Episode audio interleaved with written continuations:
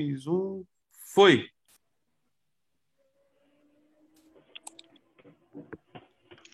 Boa noite, pessoal. Boa noite, comunidade GP. Sejam todos muito bem-vindos à nossa 18ª live da comunidade GP para o Grupo GP. Hoje, estamos aqui com um super convidado especial, Diego Godoy, que está aqui conosco, que vai falar um pouquinho sobre liderança e vulnerabilidade. Então, pessoal, antes de a gente começar, Diego, passo a palavra para você se apresentar rapidamente. Bom, Diogo, obrigado aí pelo convite. É, fico muito feliz de estar aqui com vocês. Um prazer enorme ter sido convidado para essa live. É, bom, meu nome é Diego Godoy, eu sou headhunter há mais de 10 anos. Trabalho com recrutamento e seleção de profissionais é, de diversos níveis. Já trabalhei em diversas empresas. Hoje eu tenho a minha própria empresa. Trabalho para é, desde escritórios de advocacia pequenos até grandes distribuidoras de combustível, multinacionais e, e outros tipos de empresa. Eu trabalho com diversos tipos de pessoas e diversos níveis de recrutamento.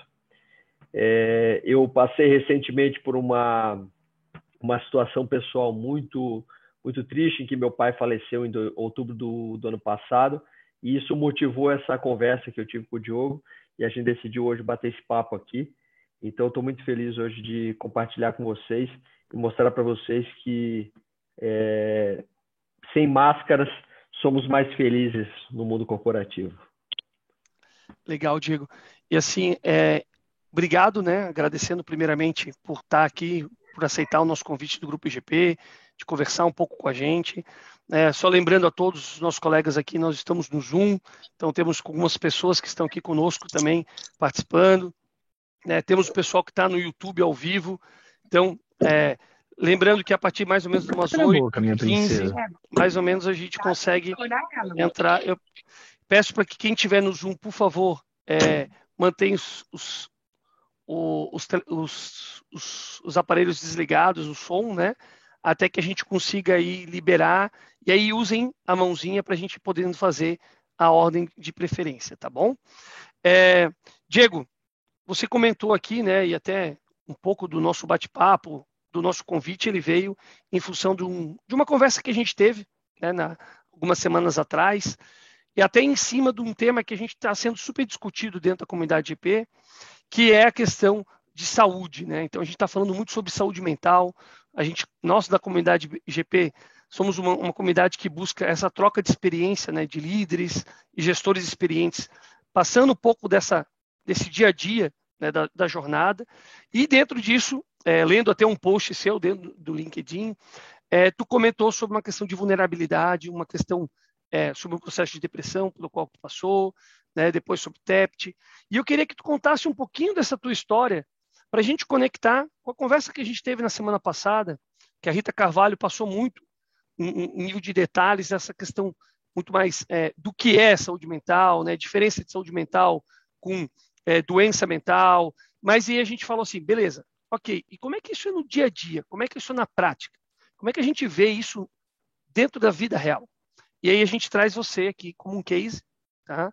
Acho que o ponto que não é expor você, bem pelo contrário, é colocar a consciência das pessoas de que esse processo, né, de depressão, de, de eventualmente dificuldades, pode acontecer com qualquer um, inclusive aconteceu com você.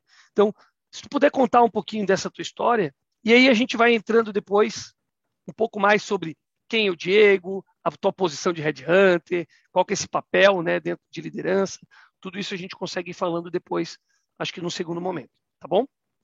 Diego, a palavra está contigo aí. Bom, Diego, primeira coisa, obrigado, mais uma vez obrigado, espero que todos estejam aí escutando bem. É, a, a, grande, assim, acho que é o grande ponto, é, começando pelo que você comentou sobre é, a ideia não é te expor. Eu acho que a ideia é realmente o contrário, é me expor mesmo, sabe? É, eu decidi me expor e colocar em pauta e, e, e, fazer, e tornar público o problema que eu passei. Porque no momento que eu descobri através da terapia, eu sou uma pessoa que tive muita sorte. Eu vou contar desde o começo.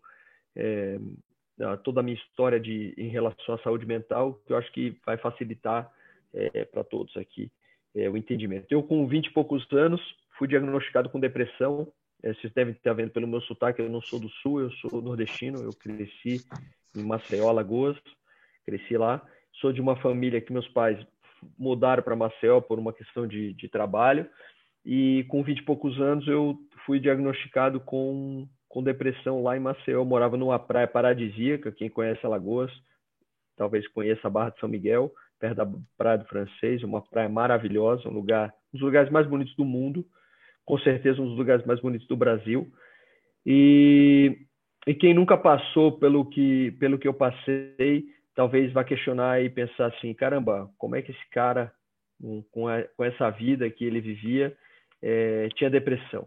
Né? Eu, eu pensava, é, muitas vezes eu pensei nisso, e o que eu acho que me, o que facilitou muito a minha vida foi pensar que eu que eu estava é, eu tava eu, que eu estava vivendo uma vida é, é, falsa ou alguma coisa que eu não sabia exatamente o que estava acontecendo comigo e aí eu tive a sorte de ter pais né, muito atenciosos e evoluídos. Minha mãe formada em pedagogia, meu pai formado em engenharia mecânica, me levaram para um psiquiatra em Maceió, isso há é, mais de 20 anos atrás, e eu fui diagnosticado com depressão. Então, quando eu fui diagnosticado com depressão, é, eu tomei remédios, fiz todo o tratamento, fiz análise, fiz terapia, etc., pelo plano de saúde, depois fiz pelo, inclusive pelo SUS, é, e me tratei e me curei eu consegui me curar da depressão. Então, é, e eu sempre falo que um ano e meio depois da minha, do meu diagnóstico de depressão, eu tive a oportunidade de ser aprovado para trabalhar numa das coisas mais maravilhosas que um ser humano hoje pode trabalhar, que é trabalhar na Disney. Eu trabalhei por, durante quase um ano na Walt Disney World em Orlando, e se não fosse o diagnóstico da depressão, provavelmente eu nunca teria ido, porque eu nunca teria me tratado, eu nunca teria conseguido passar nesse processo e eu não teria superado esse, esse trauma. E aconteceu que eu fui trabalhar na Disney, quando eu voltei da Disney, vim morar em Curitiba, casei aqui, fiz facu terminei minha faculdade aqui, fui trabalhar numa multinacional, PwC e tal, e tive uma carreira muito, é, muito legal.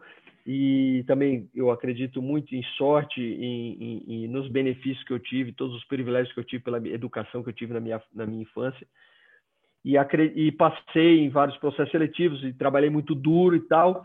E no ano passado, é, quando eu já tinha minha, minha própria empresa, estava com, com 40 anos, tinha minha própria empresa. E em julho do ano passado, minha mãe me convidou para. Me, me ligou, o médico, na verdade, do meu pai me ligou e me, me deu a notícia de que meu pai estava é, terminal, que meu pai não tinha mais volta e que ele ia morrer de câncer em menos de um mês.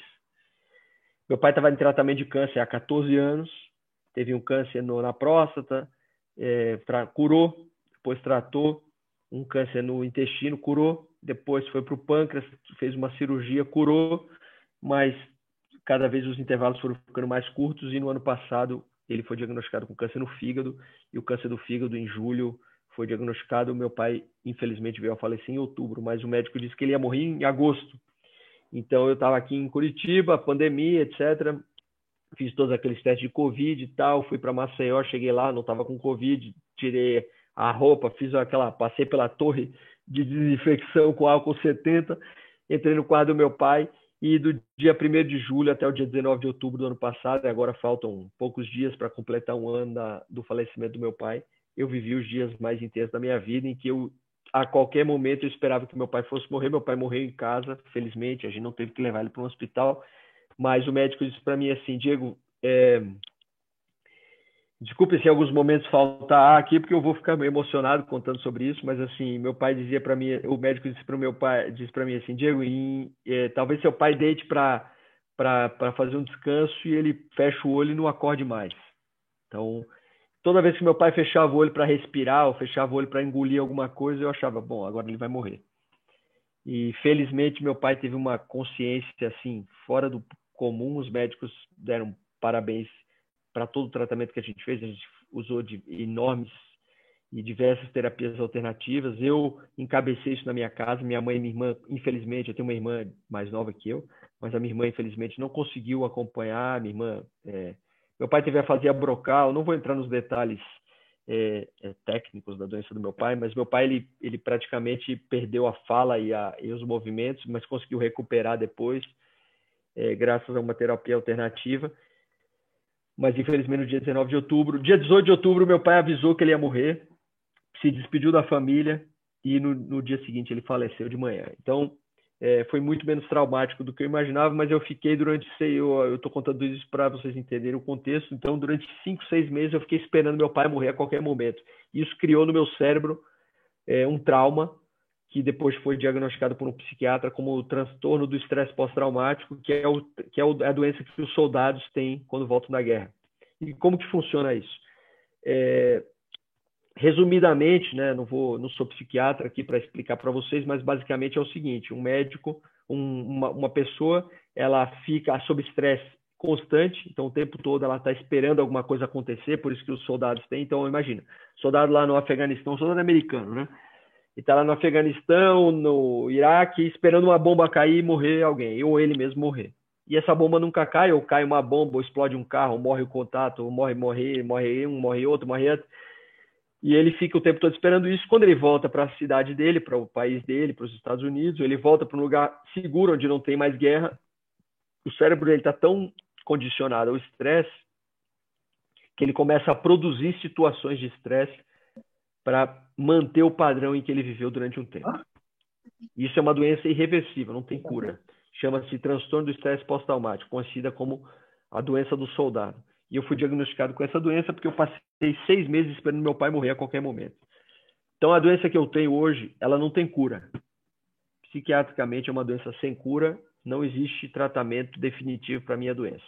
Quais são os tratamentos? Remédio, meditação e muito exercício físico. Eu hoje peso 74 quilos, eu já pesei quase 90. Eu nado 1.800 metros a cada três dias, a cada dois dias agora que eu vou fazer uma travessia em dezembro, então tenho que treinar, porque senão eu morro afogado na travessia. Mas eu estou fazendo exercício físico assim, de um nível que eu nunca fiz, nunca imaginei que eu fosse fazer. E, mas eu passei dias muito tristes, muito difíceis. É, eu posso dizer para vocês que eu quase virei alcoólatra. Eu bebia uma garrafa de vinho por dia, né? E toda vez que eu bebia essa garrafa de vinho ficava bêbado, as pessoas diziam, alguém dizia, mas o Diego está bêbado de novo, e alguém dizia, não, mas ele, coitadinho, o pai dele morreu. Mas tadinho, o pai dele morreu. Deixa ele beber, tadinho, é o único jeito dele superar isso. Então, é, eu estou querendo dizer com tudo isso para vocês o seguinte: existe um problema na nossa sociedade atual em que a gente coloca pessoas numa bolha de perfeição, numa nós vestimos máscaras de perfeição em que nós queremos mostrar para o outro e esse outro pode ser a minha esposa, pode ser meus pais, pode ser a sociedade, pode ser meu chefe, pode ser a internet, pode ser quem a gente quiser, e que nós somos incorruptíveis, somos seres que não temos problemas, que não sofremos traumas, que não erramos, que não cometemos, que não mentimos, que não escondemos coisas erradas, que não traímos. Então somos seres que não cometem é, nenhum, que não cometem erros né, que não cometem nenhum tipo de, de coisa errada moralmente ou eticamente. Não estou dizendo aqui, não estou fazendo apologia à falta de ética nem à falta de, de, de, de, práticas morais, não é isso. O que eu quero dizer é que nós somos seres humanos, estamos sujeitos o tempo todo a situações é, totalmente adversas à nossa, à nossa realidade, por mais equilibrados, por mais estáveis financeiramente que nós sejamos, por mais seguros de quem nós sejamos. E em algum momento pode acontecer uma coisa totalmente inesperada, como, uma, como aconteceu comigo, como a morte do meu pai, que era esperada, porque todos, todo mundo sabia. Eu sabia que meu pai ia morrer, mas ao mesmo tempo eu vivi um trauma durante seis meses que criou uma doença em mim e eu não posso, de maneira nenhuma, fingir que isso não aconteceu. Porque no momento que eu finjo que isso acontece, eu me adoeço mais e eu crio mais problemas em torno de mim do que já existem em mim.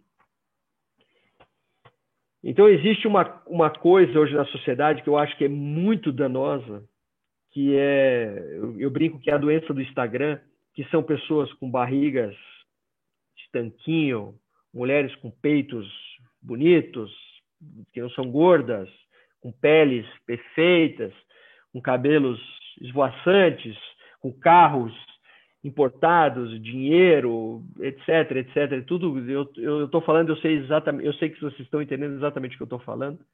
E isso não é verdade, isso não é realidade. A realidade é que todos nós, independente dos carros que nós tenhamos, das barrigas que nós tenhamos, das, dos dinheiros que nós tenhamos, das viagens que a gente faça, todos nós estamos sujeitos a problemas como esse que eu vivi. E se a gente não tiver essa consciência, e se a gente não se colocar no lugar de igualdade, tanto para. Porque é bom você ter um carro de luxo, é bom você ter dinheiro, é bom você ir para Miami comprar as coisas que você quer. Não estou dizendo isso. O que eu quero dizer é que o contrário também é verdade. Então, a gente precisa acreditar em que existem pessoas como nós, existem pessoas que passam por problemas como nós, e isso é o que, o que, o que a Brené Brown, que eu falei para o Diogo, que chama de vulnerabilidade. A Brené Brown fala, não sei se vocês conhecem, mas é um livro maravilhoso da Brené Brown, que é um livro, é, hoje é um best-seller, chama Coragem de Ser Imperfeito, em que a Brené Brown, que ficou famosa, é uma escritora americana, que ela disse que a vulnerabilidade é definida como aquilo que a gente experimenta em momentos de incerteza, risco e exposição. Isso nos deixa ansiosos e com medo ansiosos e com medo, que é, são os dois maiores sentimentos da nossa, da nossa, da, da humanidade hoje. E quando a gente evita situações e relações que provocam esses sentimentos, nós matamos a sociedade, nós matamos a humanidade. Então, assim, não adianta a gente fingir que a gente não vai ser ansioso, nem adianta a gente fingir que a gente vai ter medo. Não adianta a gente fingir que a gente não corre risco. A gente corre risco, a gente tem todos os problemas que a gente pode ter, e a gente tem que encarar eles de frente. E a gente tem que se ajudar. Eu acho que esse é o maior, é, o maior ensinamento que eu tive aqui na minha nesse, nessa trajetória. No momento em que você fala para o mundo que você está passando por isso, e, e, se cria uma comunidade de pessoas que dizem para você, cara, eu sei o que você está passando, porque eu já passei por isso, mas eu nunca tive coragem de, de dizer isso para ninguém. E você, através disso, se cura e cura outras pessoas, e você sente nelas exatamente o que você sentiu e você consegue dizer e discutir, etc. E aí, com a ajuda de médicos, de psicólogos, de psicoterapeutas, de pedagogos, de profissionais de outras áreas, todos juntos, é, sentados numa sala ou em Zoom e etc., vocês, a gente consegue curar isso. A gente consegue, é, se não curar, mas diminuir os sintomas e viver uma vida mais feliz, mais amena e consciente dos nossos traumas, porque o meu pai ter morrido nunca vai ser curado. Eu nunca vou ser curado do trauma que eu vivi vendo meu pai morrer a cada segundo que ele fechava o olho. Isso nunca vai apagar da minha mente. É impossível. Não tem remédio, não tem Instagram, não tem Porsche, não tem Ferrari, não tem dinheiro nenhum do mundo que vai trazer meu pai de volta. O que, que vai trazer paz para mim?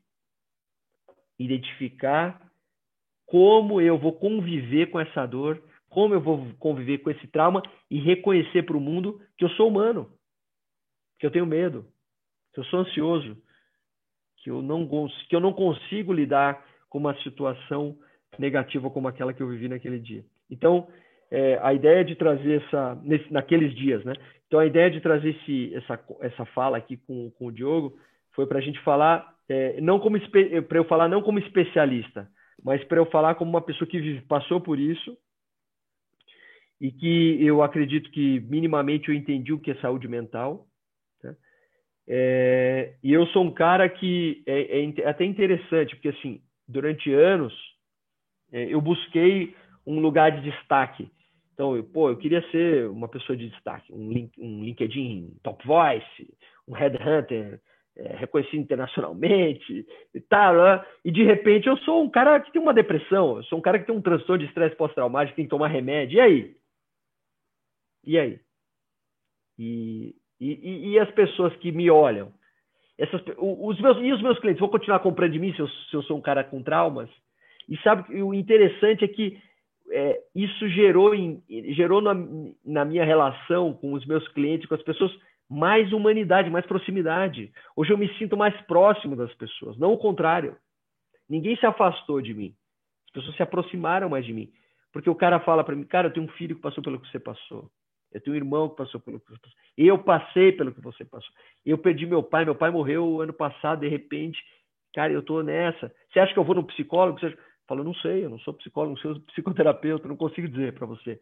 Mas é muito legal pensar como nós, lembrar como nós somos humanos. Eu brinco que a, a hora que a gente, não sei se é, a maioria das pessoas aqui tem filho, o Rodrigo acabou de falar para mim que o filho dele está doente e tal. Eu brinco que é, a hora que a gente lembra que a gente é animal é a hora que a gente tem filho. O ser humano esqueceu que é animal, porque a gente é racional. Então, no momento que você tem filho, que você tem que proteger o teu filho, você lembra, porque vem um instinto animal. Aí você se sente parecido com um cavalo, com uma vaca, com um macaco, seja lá o que for. Você lembra que você é um animal. Então, eu queria trazer isso para vocês aqui, essa coisa da, da, gente ser humano mesmo, sem, sem ser clichê, mas mostrar para vocês. Nós vivemos num mundo hoje doente. Todos temos problemas, todos somos ansiosos, todos temos medos e nós precisamos nos unir nas nossas vulnerabilidades, nos nossos medos, na ansiedade e nos ajudarmos para evoluir. Senão a gente não vai conseguir evoluir, a gente vai ficar parado e, e, cada vez vai ficar pior. Diego, é... sobretudo é, na pandemia. Ele... É, o Vitor colocou aqui na pandemia, né? Cara, é, é muito forte a tua história. Né? Ela é muito forte. É um dos motivos até pelo qual, é, quando a gente conversou previamente, né, eu falei, cara, a gente precisa da voz. É isso. A gente precisa da voz, é isso. Porque é, a gente tem falado muito sobre liderança. A gente comentou, já passou, passamos muitas lives aqui. A gente trouxe diretores de muitas, grandes multinacionais para conversar conosco. Já falamos com psicólogos, já falamos com coaches. Assim, é, e o que a gente observa cada vez mais, digo, e aí eu queria um pouco da tua opinião a respeito disso, é essa, essa figura do líder herói, ela tem que cair. Né? Ela tem que cair. Não é uma questão de se está certo ou está errado. É, ela não existe. Né? Então, ao menos na minha percepção, tá? aqui o Diogo falando. E, e, e quando a gente começa a olhar as histórias, todos nós passamos por alguma coisa. E a gente tende a fazer o quê? A colocar isso debaixo de um tapete. E muitas vezes, ao fazer isso, a gente não sabe que a gente pode estar potencializando um problema. Né? E aí, eu quero talvez pegar um pouco dessa tua história e a gente dividir em fases. Tá? A gente tem essa parte do TEPT agora, acho que, que foi o falecimento do teu pai, que é um processo que é recente, né, de 2020, e a gente ainda tem muita coisa ainda, talvez nem sabemos aonde onde isso vai parar, né, Diego? Mas eu queria primeiro talvez falar lá, você aos 20 anos. Porque muitas das pessoas que estão nos ouvindo aqui também são jovens, né? E talvez estão começando a sua jornada, estão nesse primeiro processo, nesse primeiro passo, e estão sentindo alguma coisa, mas não sabem bem o que é, né? E aí, eu queria que talvez tu colocasse um pouquinho desse processo que tu comentou lá, de ter um suporte, de ter um apoio da família, de buscar uma ajuda né, nesse processo. E eu queria que você pudesse entrar um pouquinho mais de nível de detalhe, mas fique à vontade até onde você achar, o que te ajudou a superar esse processo. Lembrando que cada um é cada um, né? Que não é, é o Diego não é um psicólogo, ele não é psiquiatra, tá, pessoal? Não é a função dele aqui dar soluções mágicas para ninguém, tá? O que a gente está querendo trazer aqui é um pouquinho da história dele e como é que a gente trabalha isso para que a gente saiba que todos nós somos vulneráveis. E aí, Diego, então, fico mais nessa, nessa linha primeiro, depois a gente vai no segundo passo. Boa. Cara, eu te diria o seguinte, vinte e poucos anos ali, eu, eu, eu, talvez lembre muito, muito pouco, né? Mas assim, até porque faz bastante tempo. Mas assim, eu, é, eu tive muito apoio dos meus pais, né? E eu acho que tem uma coisa de coragem, sabe? De coragem de você assumir que você é que você é fraco, que você é vulnerável. Você dizer para alguém que você está cansado ou de que você não está feliz onde você está. Isso eu acho que é o primeiro passo. A gente assumir um papel de que a gente não está legal onde a gente está. Talvez sem filhos seja mais fácil, porque você não tem que É, você falou do líder herói, talvez seja mais fácil porque você não, ninguém depende de você, não tem essa coisa de você inspirar uma imagem em alguém? Mas mesmo nos filhos, eu aprendi recentemente que é melhor você assumir é, isso. Talvez seja mais, é muito mais difícil, mas é, é real e é melhor. Então você chegar para alguém que seja da tua confiança, seja um pai, seja mãe, seja um tio, um padrinho, um médico da, da empresa, é, um psicólogo, um médico do SUS, alguém. Você chegar para esse cara ou para essa mulher e dizer assim, olha, eu não estou bem. Eu, eu não, não, eu não legal onde eu tô. Eu estou me sentindo triste. Eu sei que eu tenho tudo. Eu sei que eu sou uma pessoa feliz. É, deveria ser uma pessoa feliz, mas eu não estou bem. Eu preciso de ajuda. Eu acho que você pedir ajuda é, é o primeiro passo. Você reconhecer que existe um problema e não minimizar o teu sentimento. Que isso é uma coisa muito cruel da nossa sociedade, né? A gente acredita que a gente tem coisas, a gente não tem direito de ter sentimento, né? Eu lembro que quando eu, eu tinha mais ou menos uns 29, 28, 29, é, eu era noivo e eu terminei o noivado e eu fiquei muito triste. E quem terminou o noivado fui eu. Eu lembro que eu fui com a minha mãe um dia em São Paulo é, passear, a gente foi num museu e tal, minha mãe disse assim para mim, mas meu filho, você que terminou o novela, por que você está triste? Eu disse, mãe, porque eu estou triste, porque eu não queria ter terminado, mas tive que terminar. Foi eu, eu não estava feliz, eu não gostava mais da, dela, né? E eu lembro que eu reconhecer aquele sentimento já foi um aprendizado da minha depressão quando eu tinha 20 anos. E quando você diz para alguém fora que você, olha, me deixe ser triste, me deixe sofrer, deixe eu passar por isso é, aquilo te liberta de uma, de uma situação e as pessoas começam a te ver de outra maneira, porque elas falam, pô, o cara, por mais bem sucedido que ele seja, por mais posses ou mais é, feliz que esteja na carreira e tal, ele tem um sentimento. Né? Ele, a gente tem que respeitar esse sentimento. É como, eu brinco que é como quando você torce para um time, você gosta muito daquele time, e no domingo à noite teu time perde a final do, do campeonato, e você fica triste segunda, o dia inteiro você fica meio triste, na terça-feira passa. Mas ninguém te critica, ninguém chega para você e fala assim, pô, cara, é só o Flamengo, é só o Corinthians, o que, que você está chateado? Né? Pô, o que, que esse time vai mudar na sua vida? Você fala, não vai mudar nada, mas eu tô chateado, eu queria que o Corinthians fosse campeão. Mas o Corinthians não ganhou, tô chateado, me deixa ser chateado. Ninguém questiona. E por que, que quando a gente termina um noivado, que quando a gente está deprimido, a gente fala que está deprimido e as pessoas não respeitam. Por que, que as pessoas respeitam que o Corinthians perde e a gente fica chateado, mas elas não respeitam quando a gente termina no noivado? Ah, mas você tem um carro, mas você tem um apartamento, mas você tem um emprego, mas você tem saúde, mas você não sei o quê. Por que, que você está triste? Ué, estou triste porque eu estou. Porque eu tô, eu tenho, eu tenho o direito de não me sentir feliz onde eu estou. Eu tenho o direito, eu não quero estar tá aqui, eu não quero sentir o que eu estou sentindo. E eu vou resolver.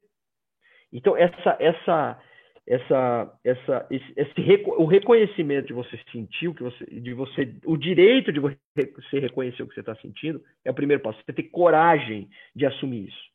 E isso precisa de coragem, porque o sistema, as pessoas vão te dizer que você está errado, que você é um chorão, que você é um reclamão, que você é um deprimido. Eles vão dizer tudo de você. Mas no momento em que você assume isso, existem pessoas. Você precisa acreditar que existem pessoas, existem mecanismos. A ciência, a medicina sabe que você está precisando dessa ajuda. Você não está sozinho. E você não pode deixar isso ficar maior, porque se você deixar isso ficar maior, isso pode te matar. E você não pode deixar isso te matar. Isso é uma doença. E aí eu queria dizer para vocês, como o Diogo falou da, da, dos 20 anos, o médico que me tratou quando eu tinha 20 anos com depressão, ele me disse uma coisa que eu nunca mais vou esquecer. Ele disse, Diego, quando você está com gastrite, você toma omeprazol para o estômago e passa a gastrite.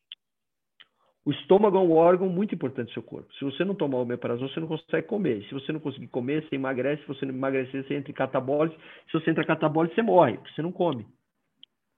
O cérebro é um órgão do seu corpo. Se você não tratar esse órgão, ele vai te matar igual o estômago, igual o coração, igual o intestino, igual o fígado, igual qualquer outro órgão. Só que o cérebro é um órgão muito complexo, porque ele comanda o seu pensamento. mas ele é um órgão do seu corpo. E se você não tratar, você vai morrer por um problema que foi causado no seu cérebro. Então, depressão, transtorno de estresse pós-traumático, é, síndrome do pânico, etc, etc, etc, são doenças psico, psicoterapêuticas, psicológicas que têm tratamento. Com remédio, sem remédio, com terapia, você consegue tratar. Então a gente precisa reconhecer e ter coragem de assumir. Se a gente não tiver coragem, a gente não vai vai vai doer, vai adoecer e vai morrer disso. Não tem, não tem jeito, Diogo. E, e Diego, e aí então, assim, acho que a busca, a gente comentou muito aqui sobre essa questão da busca, né? A busca da ajuda. Aí eu acho que tem um ponto interessante que tu comentou aqui, que talvez ela vai até antes da busca da ajuda, que é tu se conhecer, é tu conseguir perceber uhum. esse processo, né? Então, Sim. ela está muito dentro do, do, da questão do autoconhecimento, mas também talvez de ouvir. Ouvir os colegas, ouvir as pessoas que estão à sua volta, perceber os teus sentimentos, né? A gente fala muito aqui, nosso foco, né, dentro da comunidade IP, ele é o trabalho, ele é a gestão, ele é a liderança, mas a gente não pode esquecer, e eu venho falando isso diversas vezes em todas as nossas lives, somos só apenas um. É só um Diego, é só um Diogo, é só um Vitor, que está aqui com a gente na tela também, né? O Fábio, que estava aqui conosco também do Boticário. Então, somos um. No trabalho, ou na família, ou fora, aquele sentimento que a gente está carregando, independentemente do ambiente em que a gente está, ele acaba afetando todo. Né? E aí, automaticamente, isso vai impactar nos seus resultados, vai impactar na tua performance e vai impactar na tua saúde mental, que é o que tu comentou. Eu achei muito interessante essa questão que tu fez dessa analogia, né? Porque quando a gente tem uma dor de estômago, a gente tem uma dor no intestino, a gente vai lá e procura sem preconceito o médico né? Mas quando a gente, por algum motivo, está com uma dificuldade aqui, a gente se bloqueia e não quer falar, e eventualmente não quer se expor, porque tem medo. Né? Eu acho que a palavra, talvez, né, e até um pouco do que eu coloquei ali no, dentro do nosso texto para chamar dessa live, é, infelizmente, as pessoas ainda têm medo de falar desse tema. Né? Depressão é um tema que a gente está começando a falar. Ansiedade, né? O Brasil, infelizmente, é o foi considerado aí por muitos anos o país mais ansioso do mundo, né? Poxa, será que isso é normal? Né? Será que é a forma com que a gente está tratando os nossos times, ela está respeitando também esse espaço? Porque eu acho que é um pouco disso também que eu queria depois que a gente entrasse um pouco nessa discussão de como é que a gente consegue ajudar os nossos times, ajudar as nossas pessoas que estão à nossa volta. Mas antes disso, eu queria ir para o TEPT querer ir para esse transtorno de estresse pós-traumático que tu passou na questão do seu pai, né? Eu acho que a gente, eu, nossa família também, a gente infelizmente teve perdas recentes para o Covid, alguns familiares próximos. Tivemos a perda agora da minha sogra, né, esse ano também, então, é, também de câncer. Foi uma, uma dor bastante grande. Ela vinha batalhando por muitos anos também nessa contra essa doença.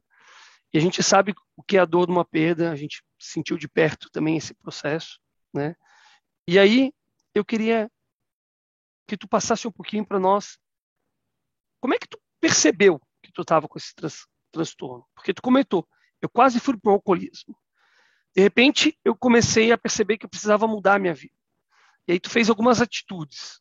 Conta um pouco mais para nós, para a gente poder ter um pouco também, talvez, de dicas, de ideias de se a gente começar a perceber isso, talvez primeiro a fagulha e depois o que te ajudou a buscar uma ajuda. Boa, boa, Diogo. Então, o, o, o transtorno eu, eu, descobri, eu diagnostiquei porque eu, tá, eu tive uma crise, na verdade, né? O que aconteceu? Meu pai morreu em outubro do ano passado e eu voltei, ele morou, o pai morava em Maceió, né? Ele morreu lá em Maceió a gente enterrou ele no dia seguinte e tal. Eu fiquei mais umas duas, três semanas lá com a minha mãe, em novembro, outubro, novembro, e voltei para Curitiba. No começo de, de, de, dezembro, eu estava na minha casa, em Curitiba, um dia, uma, uma tarde. Estava com a minha filha no, no quarto, é, assistindo televisão.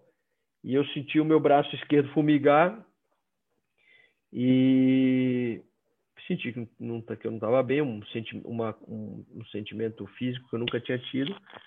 E quando ela chegou no quarto, ela me olhou e disse: que está acontecendo? O que aconteceu com você? Disse: Por quê? Não, a tua boca está. Assim, a minha boca estava caída. E aí eu pensei: Pô, estou tendo um infarte. Né? Estou tendo um infarte do coração. Né? Se meu braço esquerdo está tá caído e eu tô sentindo a minha boca estava caída, é um infarte, um AVC, alguma coisa assim. E eu disse, ah, então me leva para o hospital. E a gente entrou no carro e eu fui para o hospital. E no caminho para o hospital, eu lembro que eu pensei o seguinte: eu pensei, caramba, imagina se eu morrer hoje, né? Pensei, eu tenho 40 anos. Pô, é isso que é a morte? A gente um dia tem um mal e morre e a vida acaba. A vida é isso. Eu lembro que eu pensei para indo para o hospital isso. Falei, caramba, minha vida vai acabar hoje. Eu tinha certeza absoluta que eu estava tendo infarto, eu não tinha dúvida. Né, pelo, pelos meus sintomas. E quando eu cheguei no hospital, o cara me olhou e disse: Não, esse cara tem que ir para ala é, cardiológica. Fui lá, fiz exame, cara, Holter, cara, sei lá, eu nem lembro o nome dos exames que eu fiz, fiz um monte de exame. E dormi no hospital, eles me sedaram, eu dormi no hospital, no outro dia acordei de manhã e o cara disse para mim: Não, você não tem nada, você não tem nada do coração você não tem nada, do coração você não tem nada, cabeça, nada, você não tem nada. Você precisa procurar um psiquiatra. Putz, de novo psiquiatra, né? Sei lá, 20 anos depois eu vou voltar para o psiquiatra. E foi aí que eu fui descobrir. Então eu tive um, eu tive um sintoma físico muito forte de, de, de do, do, desse, desse transtorno, né? Mas eu posso dizer para você que assim, cara, eu, esse que você falou do que eu falei, que eu disse do alcoolismo, assim, é, depois que meu pai morreu, eu nunca fui, eu, eu, pra vocês terem uma ideia, eu quando eu vim para morar em Curitiba, quando eu vim morar em Curitiba, eu morava em Maceió, eu fui estudar na PUC. E na frente da PUC tinha um bar, chamava Kowalski, eu acho que chamava na época. E todos os meus colegas iam pro Kowalski toda noite, tomavam duas, três cervejas. Eu nunca fui pro Kowalski. Eu nunca fui de beber. Eu nunca gostei de bebida. Não é que eu nunca gostei, eu sempre bebi, eu sou nordestino, então toda festa tinha bebida. Mas eu bebia uma cerveja, outra e tal. Mas eu nunca fui o cara de sentar e beber e ficar bêbado. Nunca. E depois, e, e, e ali no final da doença do meu pai, eu comecei a beber muito, muito, muito frequentemente. E eu comecei a comprar, eu, eu bebia uma garrafa de vinho por dia. Eu bebia metade no almoço, metade no jantar. E ninguém falou nada para mim. Nunca ninguém disse nada. Né? E por quê? Porque as pessoas tinham pena de mim. Porque eu estava dando banho no meu pai, eu estava trocando a fralda do meu pai, eu estava cansado, eu tinha que trabalhar. Eu, eu, eu fui para Maceió, mas eu trabalhava. Então eu cuidava do meu pai, ficava do lado do meu pai e trabalhava o dia inteiro. Então eu trabalhava 8, 10, 12 horas por dia com meu pai numa cama. Então, assim, o meu nível de estresse era absurdo, era muito alto. Então, quando eu bebia vinho, as pessoas diziam, não, coitado do cara, deixa ele tomar um vinho, né? Deixa ele tomar um vinho.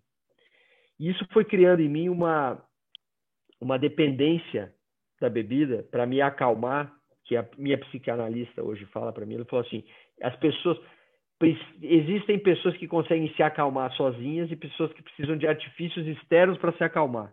E o álcool é um deles. Por isso que existem, existe alcoolismo. O alcoolismo, é, tem gente que, aquelas pessoas que a gente conhece que às vezes tem dinheiro, às vezes não tem e gastam todo o dinheiro que elas podem para comprar, gastam mais do que elas podem gastar e tal. Ou é, pessoas que comem e ficam super obesas e tal. Isso são, são artifícios psicológicos, psicossomáticos que as pessoas desenvolvem para se acalmar, elas precisam se acalmar com alguma coisa. E o que me, me acalmava era a bebida alcoólica. Então eu comecei a beber muito. Então, quando eu cheguei aqui e que o psicanalista me, a minha psicanalista me analisou, ela disse assim, olha, meu psiquiatra, que é uma por sorte é psicanalista também, me analisou e disse assim, cara, você está dependente do álcool. Você precisa de álcool para se acalmar. Eu não tinha uma dependência química ainda, eu não, eu não precisava do álcool para viver, mas eu precisava do álcool para conseguir fazer as coisas que eu fazia, porque senão eu não dormia. Eu tinha pesadelo, tinha flashback. Todo domingo à noite eu lembrava do meu pai, gente começava a chorar. Então eu, eu, eu comecei a ficar dependente daquilo. Então, essas, essa, eu acho que esses gatilhos, Diogo, de que a gente começa a ver assim, eu só consigo dormir se eu comer muito. Eu só consigo ficar satisfeito se eu for no shopping e gastar muito. Eu só consigo me acalmar se eu beber.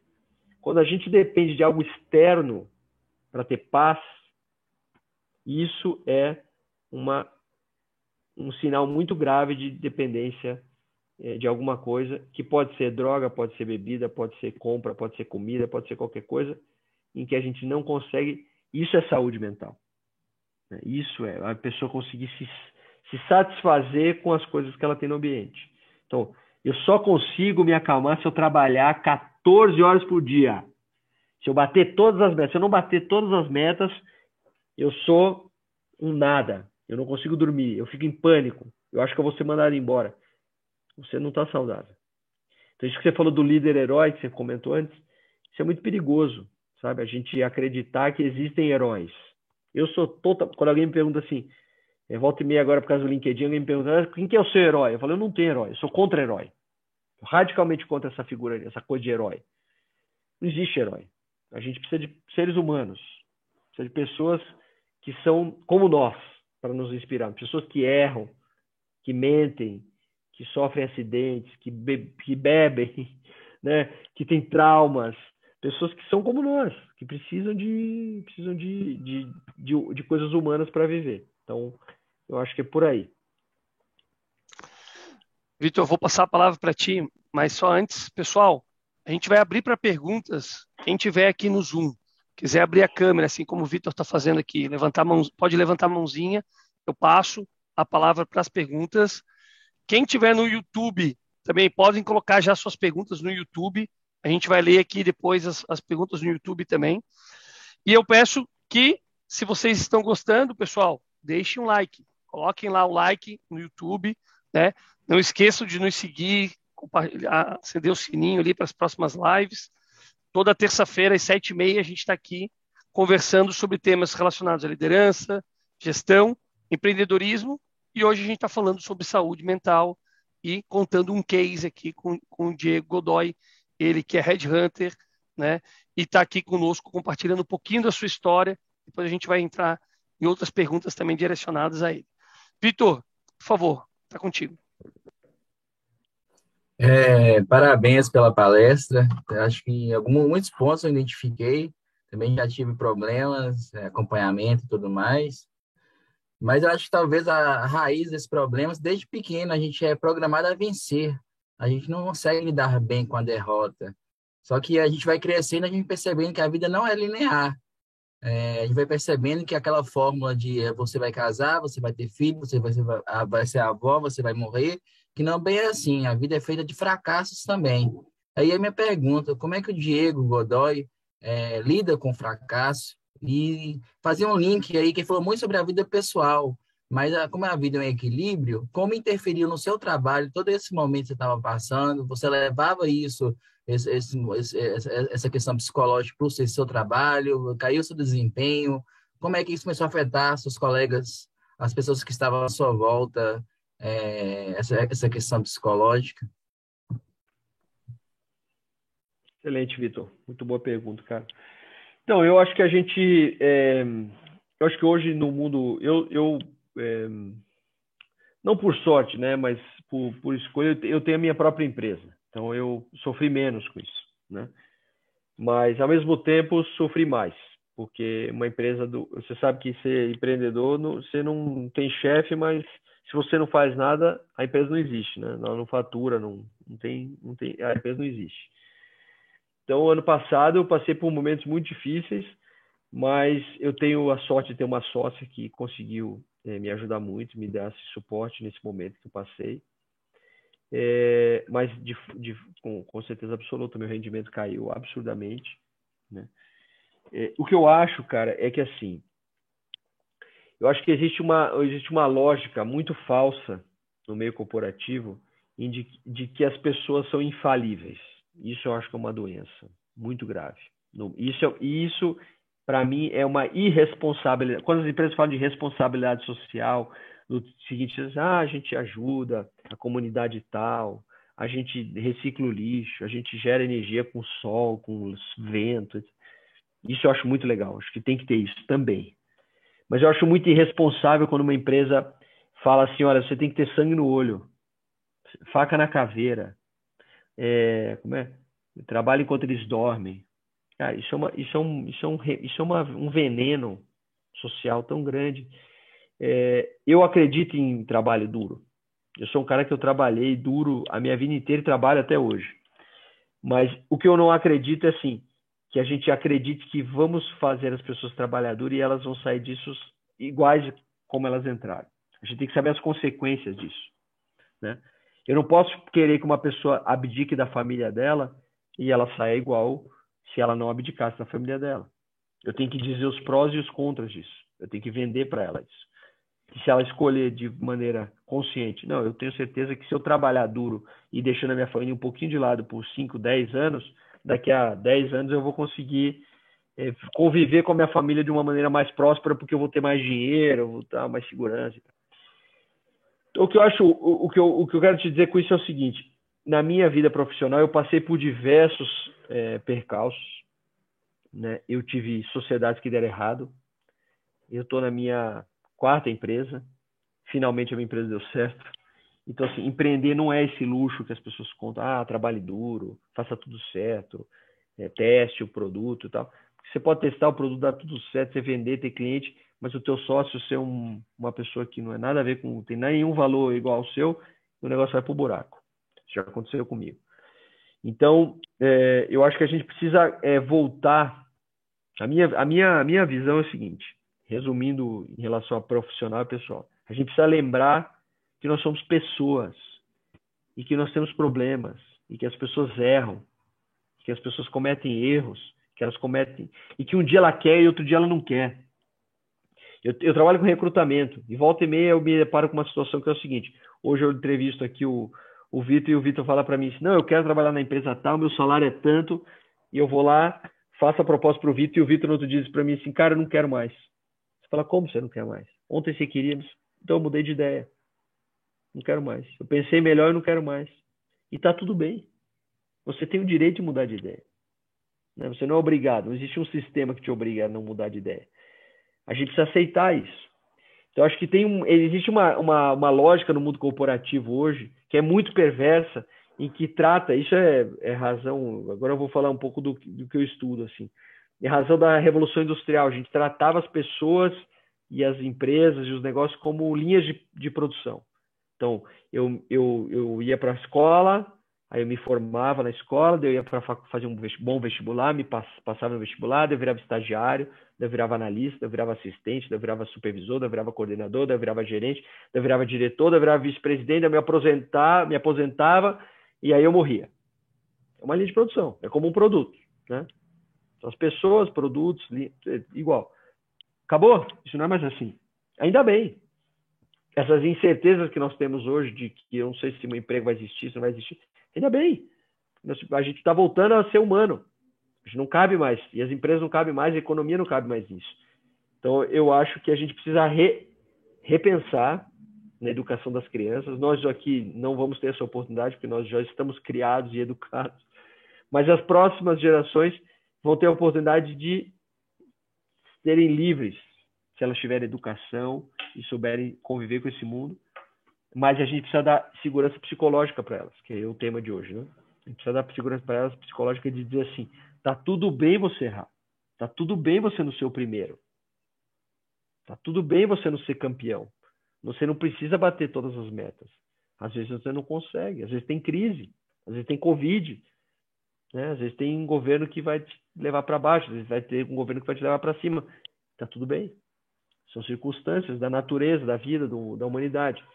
Então, eu vou trabalhar duro, vou ser obstinado, vou fazer o que eu quero, vou correr atrás dos meus objetivos, vou trabalhar tudo, vou medir os riscos, mas se der tudo errado, cara, acontece. Né? Acontece. A gente não pode se matar e, e, e se, se, e ser crucificado por isso. Isso que eu acho que é o grande negócio, que é o grande tema do, talvez da, da saúde mental dos próximos anos aí. Fábio, por favor. Boa noite. Uh, primeiro, super obrigado por dividir sua história, né? Eu acho que é realmente comum hoje, seja no nosso meio corporativo ou em outros meios, né? Quando eu vejo amigos da medicina, estão na mesma situação, então enfrentando a pandemia também com uh, bastante problemas de saúde mental, né? E eles estão lá mergulhados dentro da pandemia, né?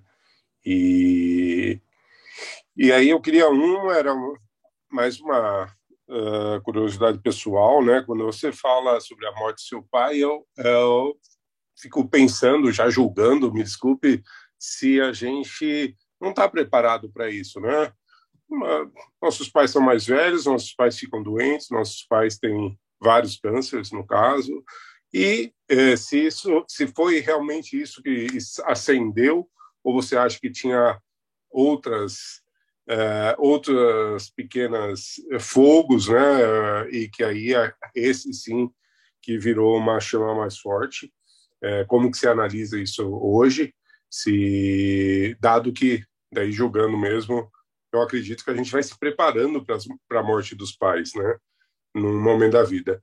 E a outra é uma, um livro interessante que eu li de um, um, de um médico da Federal de Uberlândia, depois fez mestrado, doutorado, acho, na, no Instituto do Sono. Ele, fala, ele chama Anti-Tarja Preta. Ele é contra os remédios de tarja preta. Ele diz... Hã? É o Siddhartha, não? Não, não ele chama Vinícius Pablo. Ah, o tá. Pablo... tem o Siddhartha lá do Instituto do Sono do, do, da, da UFRN lá, que eu sou fã dele. Não, é Vinícius Pablo, Pablo Vinícius, um dos dois. E ele fala que, sim, a gente está sofrendo mais. A gente está em depressão no trabalho, a gente tem sofrimentos na vida afetiva, a gente. Ele fala, o time de futebol perdeu, e aí ele vai falando, sim, estamos com mais sofrimentos do que a gente tinha num, uns anos atrás. E, e aí, é, no Brasil, se vendeu 100 milhões de remédios para é, depressão ano passado, que é 20% a mais do que o ano anterior. Ele, ele, mesmo sendo um médico, eu sou contra os remédios de tarja preta. E aí eu tenho desde funcionários e pessoas que eu conheço, amigos que tomam meio remédio e se sentem bem, até ele que diz, não, a mudança não pode ser por aí. A gente está uh, eh, socando remédios de tarja preta, antidepressivo na população, que ela está sofrendo, achando que essa é a solução. Então, queria te provocar um pouco nisso, porque realmente ele ele numa uh, palestra tem eu acho YouTube dele tem esse livro anti tarja preta ele é muito contra os remédios de tarja preta. Ele fala que tem um efeito mas ao invés da gente tratar o efeito de fora para dentro a gente ele coloca bem a gente está socando 100 milhões de remédios na população em 2020 então acho que é uma boa reflexão também sobre sobre isso. Não que os remédios né, não curem, o homeoprazol não cure o estômago, mas ele fala cura cura a depressão? Será que sim? Ao invés de resolver o problema com o teu chefe, você toma antidepressivo. Ao invés de é, resolver o problema com a sua esposa, você toma antidepressivo. E ele é muito contra, né? Maquiar, né? Maquiar, né? Entendi. É, eu acho que tem. Respondendo a tua primeira pergunta sobre o meu pai, talvez tenha. Eu faço, eu faço terapia há 12, 15 anos. Com certeza tem coisas é, antes disso que me talvez tenham provocado, ajudado no, no, na, no desenvolvimento do transtorno, mas de fato o, o transtorno, da maneira como ele acontece, foi causado pelo pelo estresse. É, não sei se você já lidou com dente terminal, mas cara, você vê uma pessoa que vai morrer a qualquer momento é um negócio é, surreal, assim, principalmente sendo seu pai. Então, assim, é, cara, levar meu pai para tomar banho. Meu pai era um cara mais viril que você já conheceu na sua vida. Meu pai era esse cara multiplicado por dois. Meu pai, eu tinha que trocar a fralda dele. Então, assim, você vê seu pai tendo que trocar a fralda é um negócio bizarro. Então, isso com certeza contribuiu muito mais do que todas as todos, todos as, os problemas que eu tive na relação com meu pai durante a minha vida inteira, tratados em terapia, né? É, eu acho que é, acho que sim contribuíram, mas com certeza o trauma dos, do último ano da, da, quase morte dele a qualquer momento foi, foi muito mais forte do que os, os outros problemas. Tenho, não posso dizer que eu tenho certeza, porque como Freud diz, o consciente é um grão de areia e o inconsciente é o, é o oceano, né? Então, provavelmente eu estou te dizendo com certeza, mas o inconsciente pode dizer que não. Né?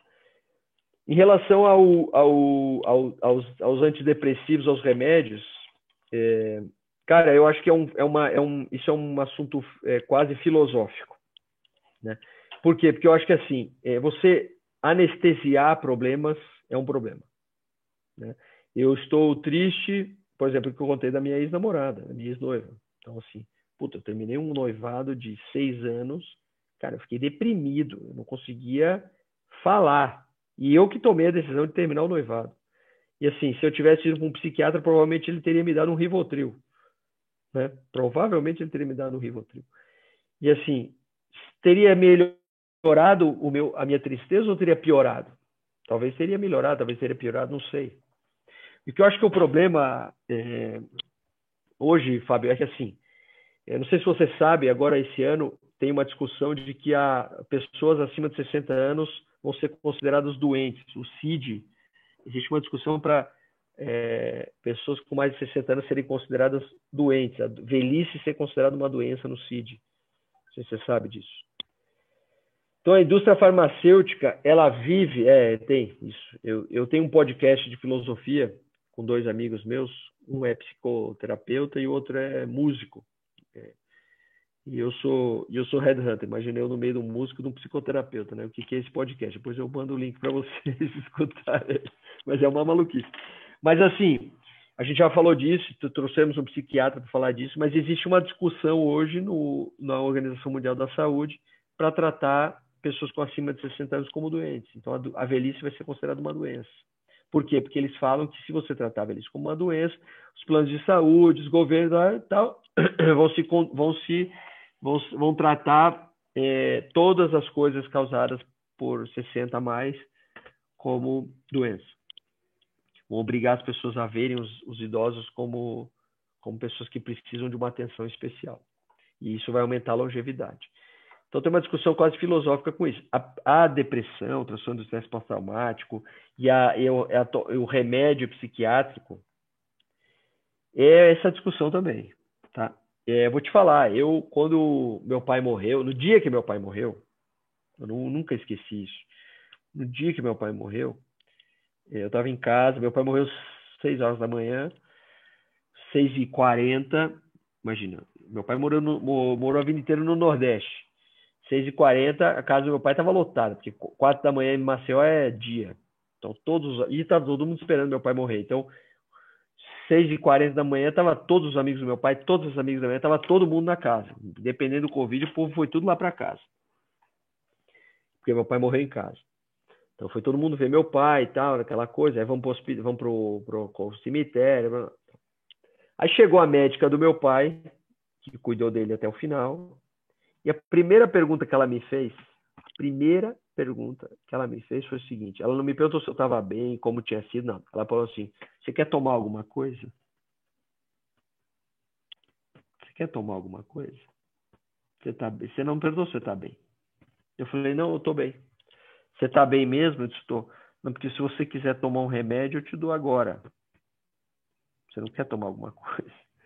Então, assim, eu disse para ela, não, eu prefiro passar o velório o enterro do meu pai, acordar vivo, vendo o que está acontecendo. Ela disse, não, mas se você estiver muito triste, muito mal, eu te dou um remédio que vai fazer você ficar melhor. Eu falei, não, eu tô mal, mas eu vou ficar bem. Então, decidi que eu não ia tomar nada. Então, assim, existe a indústria do remédio. Isso é uma coisa perigosíssima. Eu, mas eu acho que isso, Fábio, para qualquer doença, cara. Para qualquer coisa, tá? Não quero entrar em outros méritos aqui, mas assim, é, uma coisa que me preocupa muito hoje, por exemplo, é a indústria da estética. As pessoas não aceitam ter ruga. Todo mundo faz enxerto na cara hoje. As pessoas não têm ruga. Cara, é natural do ser humano ter ruga. Sou contra fazer enxerto? Não. Mas se você. Acredita que você é humano, como, por que você não pode ter uma ruga na testa, no olho, na boca? Por quê? Por que, que você não aceita? Então, assim, por que, que eu não aceito sentir tristeza? Né? Ser diagnosticado com tristeza. E aí sim, aquela tristeza vai me matar, aí sim eu tomo um remédio. Então, existe uma, uma linha entre estou bem, estou mal, vou no médico, tomo remédio e curo. Isso é uma, isso é uma linha lógica. Agora, acho que estou mal, tomo remédio e anestesia a minha dor. Essa é uma outra coisa, completamente diferente. Então, assim, eu acho que a gente tem que pensar nisso, né? E para não criar a indústria da saúde, eu entendo o que você quer falar, eu, eu, acho que é isso que você quer dizer. Porque tem um karma, né, um dharma americano aí de saúde mental, que todo mundo é feliz, todo mundo faz yoga, né? Todo mundo é na, terra vive de frente para o sol. Cara, o mundo não é, não, não é assim. Eu acho que o remédio tem, a gente tem que tomar cuidado para o remédio não virar isso, né? Mas, mas que tem, mas que o remédio tem seu papel tem. Tem pessoas que não vão se suicidar porque vão tomar o um remédio. Tem que tomar esse remédio. Se o cara não tomar esse remédio, ele se suicida, se joga na janela. Esse cara tem que tomar remédio. Agora, esse, se o cara tá Desculpa. tá tipo eu. Hã? Desculpa te interromper, mas e, eu lembro do Chico Anísio numa declaração que ele tomou por 60 anos um remédio todo depressivo. Chico Anísio, que tinha Imagina. 200 personagens de humor e alegrava sei, pelo menos 100 milhões de brasileiros, para não falar 100, 200. É, então. A gente tem que tomar cuidado com essas coisas. Então, eu acho que a gente tem que pensar muito. Né? Mas, mas, o, mas eu acho que o primeiro passo, Fábio, é falar disso. Entendeu? Porque o que acontece? Quando você tem 600 pessoas dizendo que estão tristes numa empresa, é uma coisa. Quando você tem cinco pessoas dizendo que estão tristes, é outra coisa. Quando o médico olha e fala, caramba, 600 pessoas do mesmo lugar dizem que não estão insatisfeitas, o problema não é o cérebro, o problema é o ambiente. Nós temos que melhorar o ambiente, não as pessoas. Não temos que dar remédio. Nós temos que mudar o ambiente. Não dá para cobrar dessas pessoas como se elas fossem máquinas. É óbvio que elas vão ficar doentes, não adianta dar remédio para elas. Elas vão continuar sendo tratadas como máquinas. Não tem, não tem remédio que vai curar isso. Entende? Acho que aí tem uma diferença entre eu tratar um cara como um, uma máquina e achar que o ambiente é perfeito e não é. A gente sabe quantas, não vou falar nomes aqui, mas como a gente sabe quantas empresas cobram no, no, no descritivo da vaga sangue no olho. Cara, sangue no olho é derrame. Desculpa. Sangue no olho é derrame. Faca na caveira é morte. Não é legal você pedir isso para um cliente, para um candidato. Não é legal. Isso é errado, tá errado. A gente não pode pedir sangue no olho para alguém. Sangue no olho quem tem que ter é o dono. E arcar com as consequências. O funcionário precisa ter isso, entende? Diego, é eu, vou querer eu vou querer voltar nessa discussão. Acho até pela tua uhum. função, né, hoje como Red Hunter, e tem recebido recebe milhares né, de currículos é, acesso às maiores e maiores empresas do Brasil hoje, né? A gente pode falar um pouquinho disso. Antes eu só vou passar a palavra para o Rodrigo. O Rodrigo está com a mão levantada e depois eu quero voltar nesse tema, tá? Rodrigo. Boa noite, pessoal. Tudo bem? É, o Diogo aí quase que matou a minha pergunta aí. Deu uma, uma arriscadinha por cima. Foi mesmo. Porque, bom, primeiramente, por que, que eu tô sem a minha imagem aqui, né? Hoje eu tô, tô com uma virose muito forte, peguei na minha filha, já tinha comentado isso pro, pro Diego ali, né? É, ela vem trazendo bastante vírus aí para casa ultimamente. Mas vamos lá, tá todo mundo bem, graças a Deus. Só um pouquinho de febre. Mas não perdi a live, né? Tamo junto aqui. Então, a minha pergunta para ti, Diego, é a seguinte: é essa coisa que o Diogo, Diogo acabou de falar, né? Poxa, tá caindo de maduro aqui essa pergunta, porque, primeiramente, você, como Red Hunter, né, é, tem toda essa história com esses, essas vivências com relação à, à, questão de depressão e essas saúdes da mente, né, as doenças da mente, né, que você teve experiências com isso. É, como que você encara um candidato quando ele está é, se, se botando à disposição para uma empresa, quando você sabe que ele tem algum problema como esse, por exemplo, né? Quando ele tem uma depressão ou como ele tem algum, algum problema do tipo, né? Algum transtorno da mente. E além disso, né, é, além de você, é, essa, além dessa pergunta de como que você encara esse candidato, eu queria saber também como as empresas encaram esses candidatos, né? Porque acho que são os dois pontos pertinentes aí. E como eu falei, estava caindo de madura essa pergunta e o Diogo quase que acertou aqui na mosca. Valeu, gente. Então, Rodrigo, legal a tua pergunta, cara. Depende muito, eu acho que depende muito da empresa. Mas assim, eu acho que é um papel humano, sabe, da gente, um com o outro, é... a gente reconhecer no outro quem nós somos, sabe? Eu acho que isso é um, é um papel é... que a gente tem que ter diário. É uma coisa. Eu tenho uma, a minha sogra. Eu não sou, eu não sou católico, eu sou de origem israelita, né? eu sou judeu mas a minha sogra ela, ela é católica e ela fala que ela tem uma frase que eu acho maravilhosa que ela diz o seguinte: para você agradar o santo você tem que beijar a pedra. Eu acho muito boa essa frase, porque essa frase diz o seguinte que é muito fácil você ser católico, você ser judeu, você ser cristão, você ser evangélico, você ser budista, com pessoas que estão precisando da sua ajuda e que te dizem que estão precisando da sua ajuda. O que é difícil é você ser é, um bom ser humano com pessoas que não te dizem isso. E você identificar nelas e você estender a mão para elas. Isso é difícil. Isso dá trabalho. O cara que te xinga, que fala para você, que fala mal de você, que briga com você, porque esse cara, numa relação, é, ele vai te tratar mal. Né? Eu tenho experiências, eu trabalho há 15 anos como recrutador. Então, assim, eu te falo, eu volto e meia atendo, eu, e o meu nicho é empresários, empresários e empresários, empreendedores e empreendedores, pequenos, médios, grandes é, negócios. Então, eu tenho desde o cara que herdou a empresa do pai, até o cara que fundou, até o cara que está na terceira, quarta geração, e empresas que estão indo bem, empresas que estão indo mal, empresas que estão indo muito bem, empresas que estão indo bem, o cara está infeliz, empresas que estão indo mal, o cara está feliz, tem de tudo. Tem de tudo. E eu, te, eu falo para você, é, é, a minha, a minha profissão é o maior laboratório de saúde mental que existe. Porque eu vejo caras com 18 anos que acham que tem 80 e caras com 80 que acham que tem 18, caras que são bilionários que acham que são infelizes e caras que não têm nada e acham que são milionários. Então, eu tenho, eu tenho de tudo. Aqui eu dou um exemplo de cada um para você, se você quiser. Amanhã você entrevista todos. Então, assim, é muito da cabeça da pessoa. Mas o que, é o nosso papel como ser humano, e não como recrutador, e não como empresa, não como empregador. Ser humano, tá?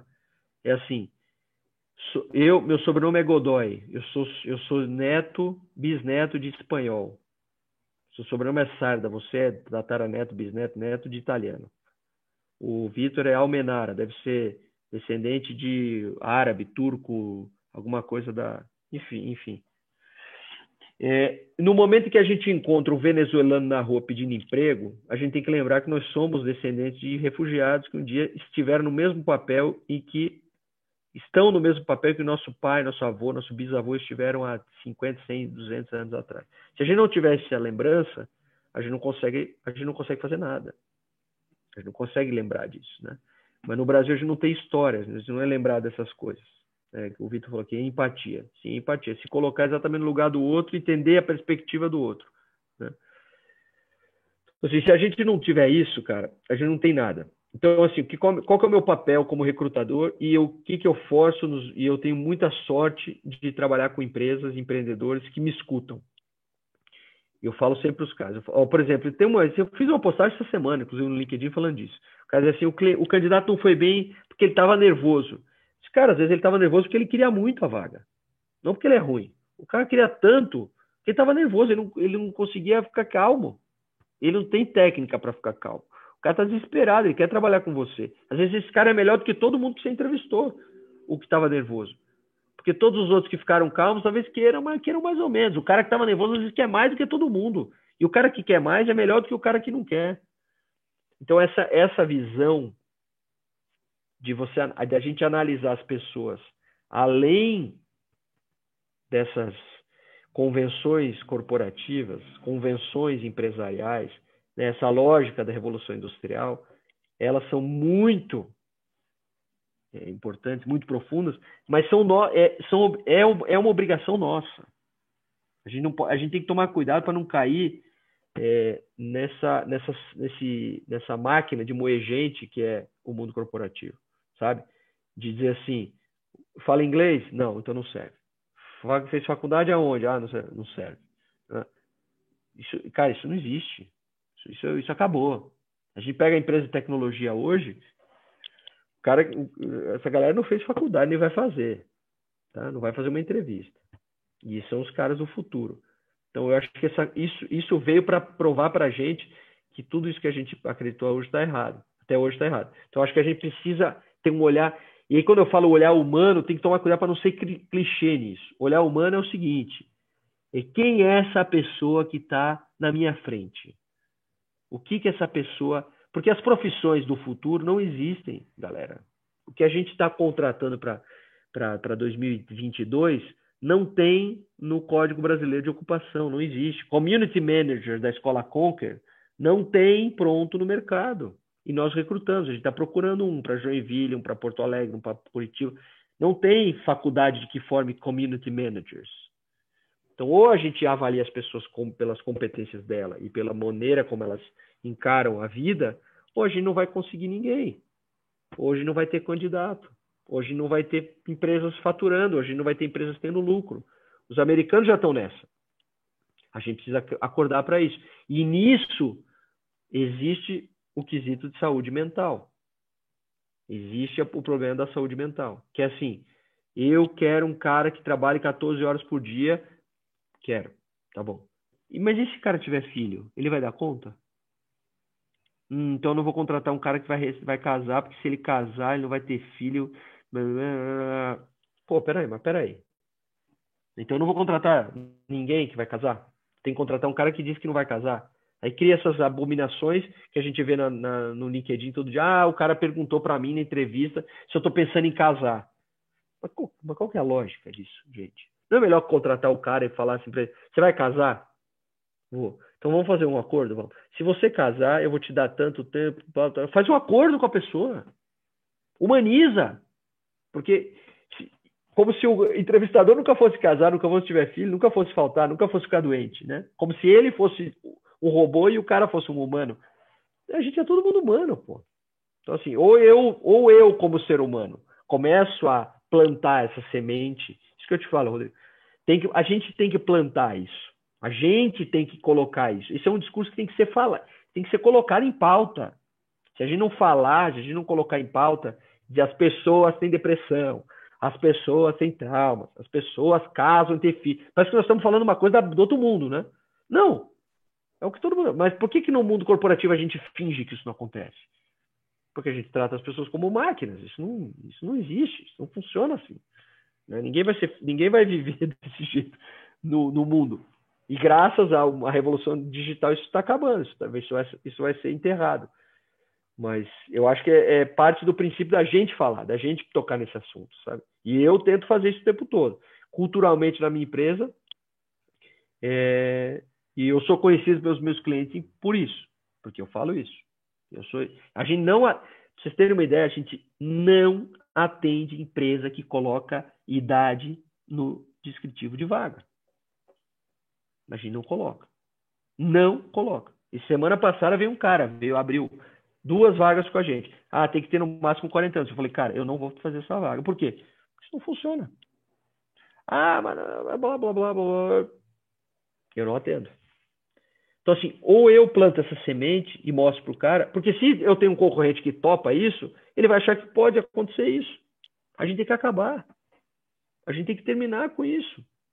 É igual a história do cara que faz piada racista. A gente tem que dizer pro cara: você não pode fazer mais piada racista.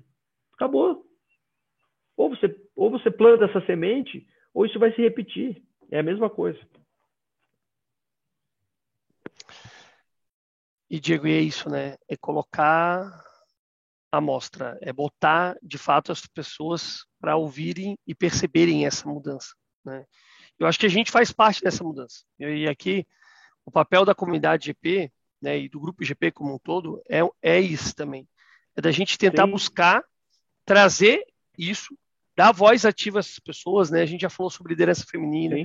A gente trouxe também pessoas para falarem sobre a ciência da felicidade, né, que tu comentou, porque de fato, é uma mudança. As pessoas hoje elas querem outras realidades. Talvez ela não quer mais andar de Ferrari, não quer talvez mais ser o presidente da companhia. Talvez ela quer só ser feliz, né?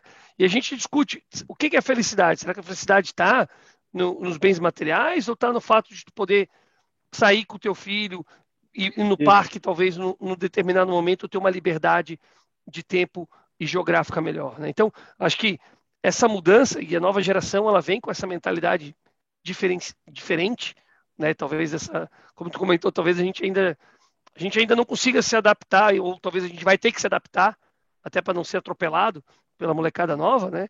Mas é uma visão diferente. É uma visão diferente que precisa ser precisa ser discutida e precisa ser colocada em pauta. E eu acho que a gente busca aqui também dentro das, desses nossos bate-papos todas as terças-feiras é fazer exatamente isso. E aí, Nicolas, eu passo a palavra para ti. Nicolas, se quiser, se puder abrir a câmera também, fica à vontade para fazer vou, sua vou pergunta. Abrir, sim. Vou abrir sim. Tá me ouvindo? Ouvem bem, Diogo?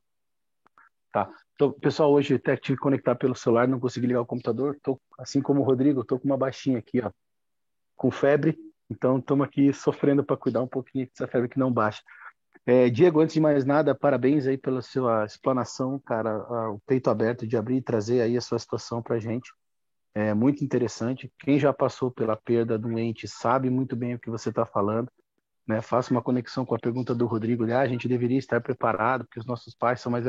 A gente até pode pensar que está preparado, mas na hora que acontece, esquece, tudo aquilo que você se preparou vai por, vai por terra, terra abaixo, não tem como a gente se preparar. Mas o ponto que eu queria trazer aqui para a pergunta é mais com relação ao seu último comentário, né? Na posição que você ocupa hoje de headhunter aí, trabalhando com pessoas que às vezes estão muito nervosas e preocupadas para conseguir um novo emprego.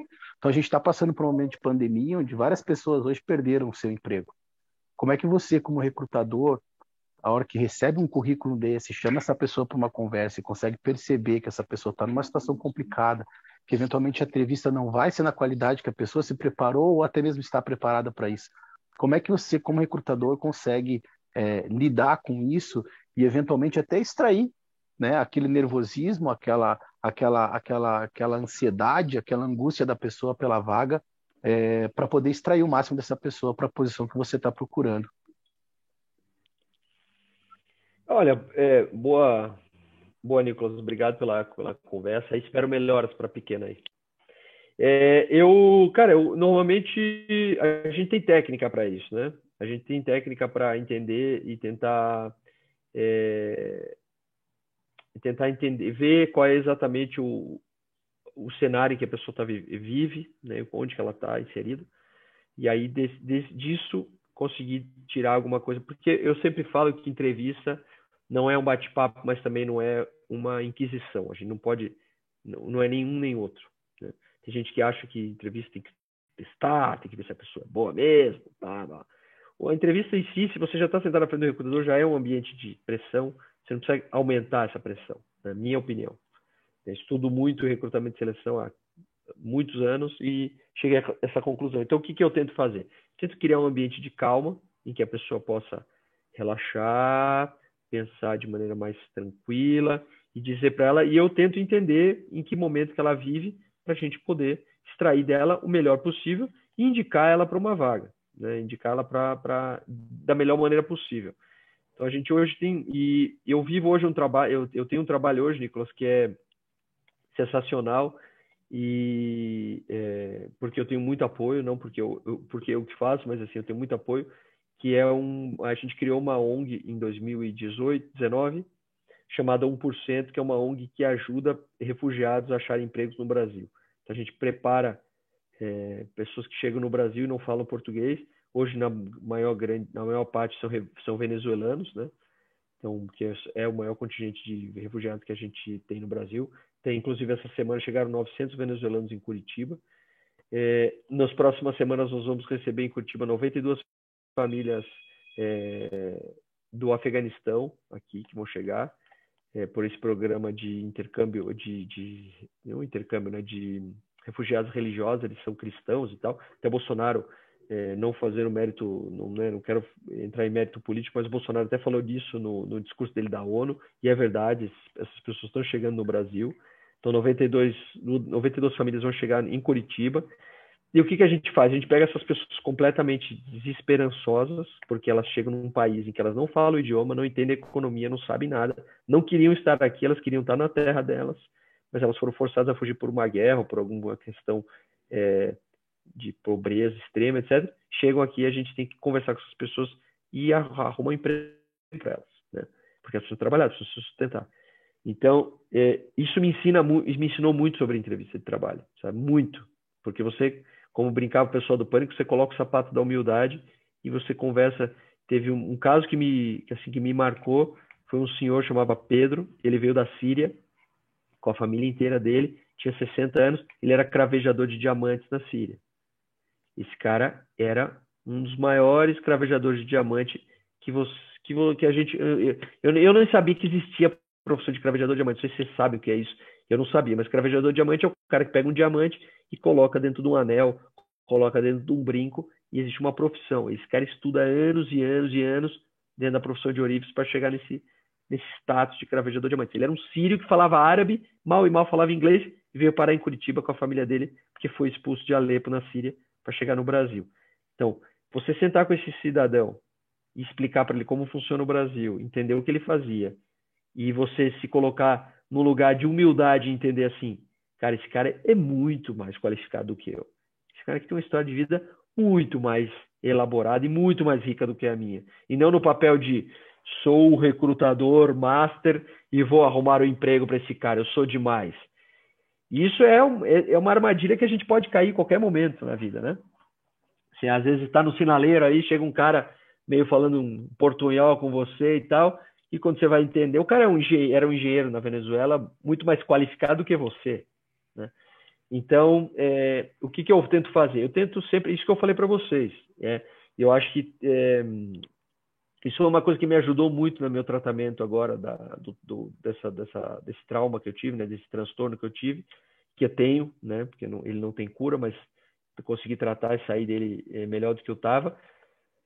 Essa visão humana, sabe? De você olhar para as pessoas e tentar entender nelas, não de uma forma é, assistencialista, não com pena, mas você olhar para a pessoa e falar assim: esse cara é igual a mim. Esse cara sofre dos mesmos maus que eu. Ele é um ser humano igual a mim. Isso muda a sua vida, isso muda a vida mesmo, não de uma maneira clichê, mas faz com que você tenha. A vida tem mais riqueza, a vida fica mais interessante, sabe? Porque você descobre coisas no outro que e a minha profissão tem esse, tem esse, tem essa coisa, sabe? De você, eu às vezes ligo para o candidato que eu acho o currículo, sei lá, na Cato, ligo para o cara, começo a conversar e no primeiro momento eu estou tratando ele como um recurso, porque eu vou indicar ele para uma vaga. E daqui 15 minutos eu estou ali, cara, eu estou imerso na história dele. Ah, pô, o cara me conta que ele fez isso, fez aquilo, que ele morou não sei aonde, que ele fez esse curso, porque ele saiu da favela. Porque...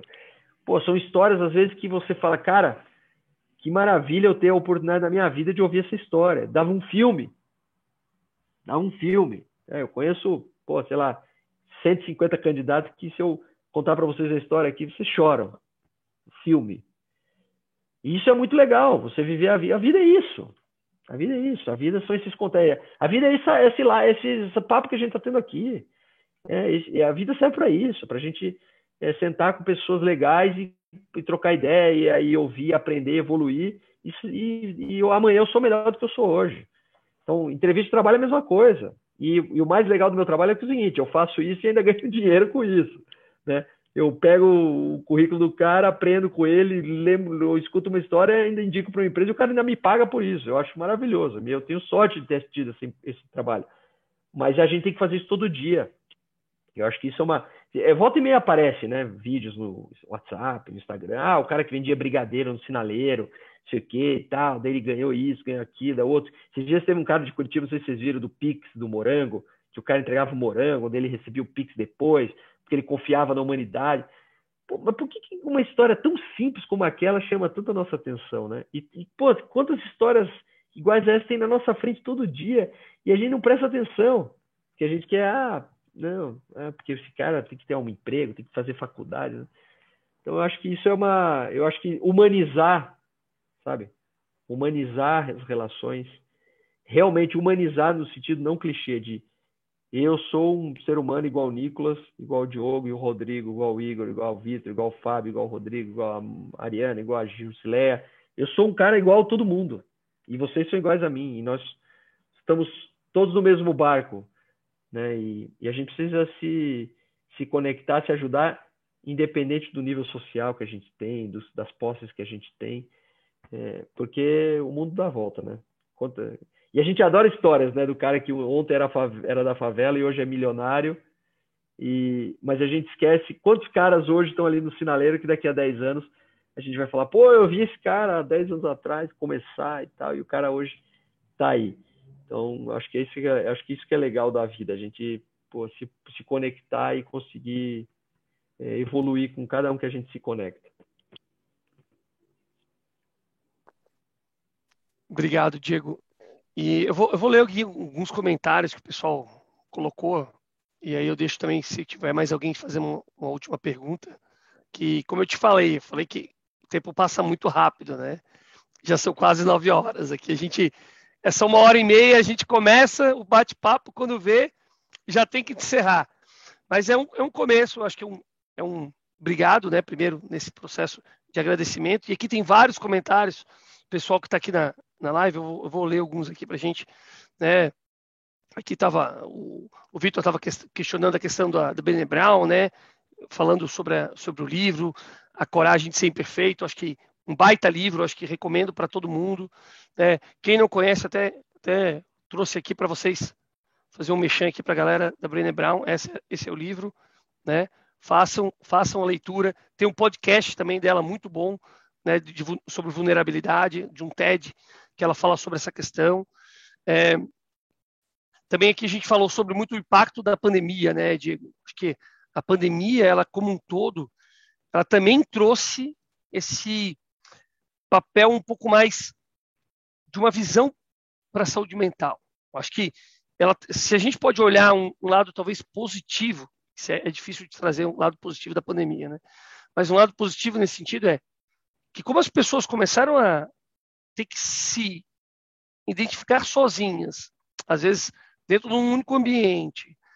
Elas começaram a, observar, dentro da sua rotina diária, pontos que eventualmente não estavam bem, né? Então, a pandemia, ela talvez atiçou ou, ou, ou foi um, a fagulha para alguns problemas que estavam escondidos, né? Aquele pó que eu falei que a gente às vezes joga para debaixo do tapete, Talvez Sim. a pandemia ela acendeu, né? E não à toa a gente viu a quantidade de burnouts que a gente é. teve durante a pandemia. Não à toa, como o Fábio Miguel trouxe muito bem aqui, o aumento exacerbado da utilização de antidepressivos, Também. né? E anti, anti ansiolíticos, né? Por quê? Porque a gente sabe que a população está ansiosa. Né? Então, é também fica como um tema e como um alerta até para a gente conversar. O Vitor também trouxe aqui uma sugestão de um livro, O Ego e o Seu Inimigo, de Ryan Holiday. Também eu acho que é um tema aí legal para quem, quem, quem quiser, quem gosta de, de, dicas de leitura. Tá? A Larissa Bem Bem também trouxe vários, vários pontos aqui, né? Acredito que a questão do tema, a importância do tema. Depois falou sobre a questão da pandemia como um gatilho, né? a questão dos é, pontos traumáticos né, das pessoas, como elas estão passando esse processo agora traumático, por exemplo, da perda de, de entes familiares, né, como passou, a gente aí alcançou a marca de mais de 600 mil mortes né, de Covid. Então, assim, realmente não é um ou dois, não tem aqui, eu acho que talvez na nossa live alguém que não, não conhece alguém que, que faleceu ou que algum familiar é, teve se perdeu em função da, dessa triste pandemia, né? O Nicolas, que já fez aqui, inclusive foi palestrante conosco aqui, o Nicolas que falou sobre liderança né, para jovens, jovens líderes, falando aqui, parabenizando, Diego, né, a, a, a tua reflexão, né, a questão da, da, análise de remédios e não remédios, é uma conversa que de fato precisa ser, ser tratada, né? E, obviamente, a questão da empatia, né? O quão importante é a gente tratar com empatia, a importância da gente ter essa visão um pouco mais mais clara e se colocar aí, como a gente fala muito, né, não é a nossa visão no, no lado do outro, mas o que ele de fato está sentindo, né? E aí eu achei muito legal o teu 1%, né, a ONG 1% que tu falou aqui, porque esses, esses, braços sociais, assim como o nosso aqui da comunidade GP, né, que é um braço social do Grupo GP, é, é, é, um pouquinho do que a gente pode fazer, né, Diego? Acho que cada um de nós uhum. aqui, se a gente puder fazer um pouquinho de ajudar, sei lá, talvez com os refugiados, nós aqui com as lideranças jovens, né, trazendo lideranças mais sêniores para dar um pouquinho do, do trajeto, para que elas possam aprender de uma forma mais é, natural, sabendo que é normal errar, sabendo que vai ter quedas, mas é que é importante a gente ter, seja pessoa, tenhamos pessoas boas ao nosso lado para que nos ajudem a levantar. Né? Eu acho que esse é um ponto importante também. Isso também vai fazer muita diferença. E está cercado de profissionais bons, né, Diego? Acho que tu comentou ali. Talvez eu não tenha a figura de um ídolo, isso me marcou, né, que tu falou. Eu falei, ok, mas um mentor é importante, né? E aí talvez eu, eu deixo eu deixo essa pergunta para ti. Tu falou não um ídolo. Mas como é que tu vê a figura de herói, mentores herói, dentro dessa jornada? Eu acho que, cara, eu acho que eu, o que eu sou contra são é, essa coisa das pessoas perfeitas, sabe? Isso que eu acho, eu acho que é errado, sabe? E eu acho que a gente precisa derrubar isso, né? essa coisa do cara perfeito, da, da, da pessoa super saudável. É um, existe um hype no mundo hoje de perfeição, sabe? De corpos, é, dinheiro e etc. Tudo, tudo perfeito. Né? Vida perfeita, as, é, as famílias perfeitas. Isso não existe. Não, não, não, é impossível você ter relações de seres humanos sem defeitos. Isso não, é impossível. Então, isso vende. A gente gosta de comprar produtos e, e coisas das pessoas perfeitas, né? É, eu esses dias li uma, uma uma pesquisa em que, em que 92, sei lá, ficando um número absurdo assim, dos adolescentes nos Estados Unidos se sentem é, menosprezados pelos, pelas pessoas como eles nas redes sociais.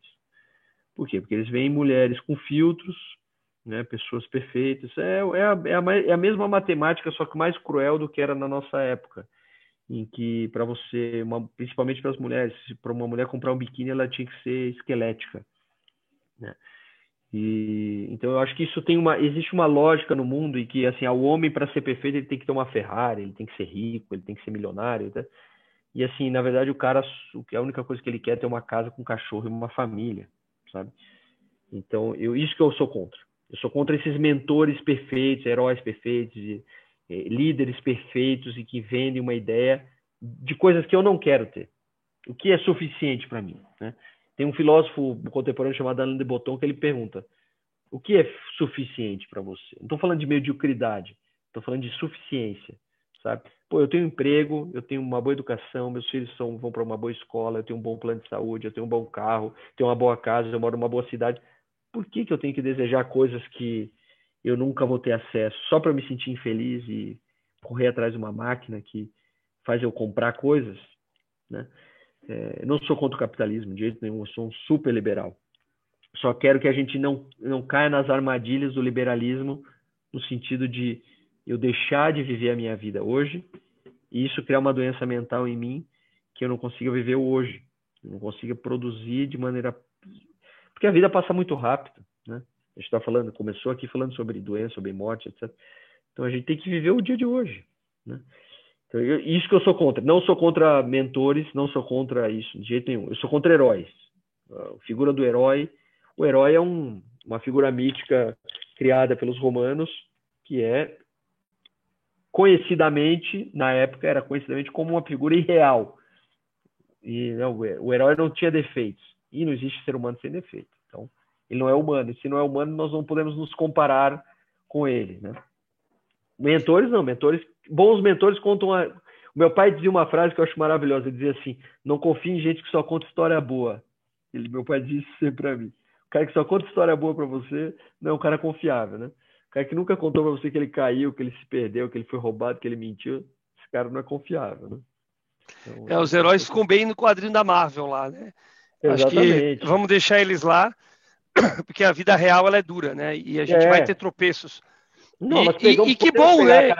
Deles, né? Mas não precisa, a gente não pode ser querer ser o super-homem, nunca vai. A gente nunca vai. Por isso que o super-homem voa, o Thor tem um martelo, uma, né? A gente nunca vai ter aquilo que eles têm, né? É, é de propósito aquilo. O herói é uma figura mítica que não existe. Então, a gente tem que tomar cuidado com isso, né? E nessa linha, Diego, primeiro agradecendo, né, agradecendo a participação de todos que estão aqui conosco também no Zoom. Né, hoje a gente teve uma participação grande de várias pessoas no, Zoom. O pessoal que está com a gente no YouTube também, obrigado pela, pela participação. Aí o Sérgio também está colocando aí excelente palestra.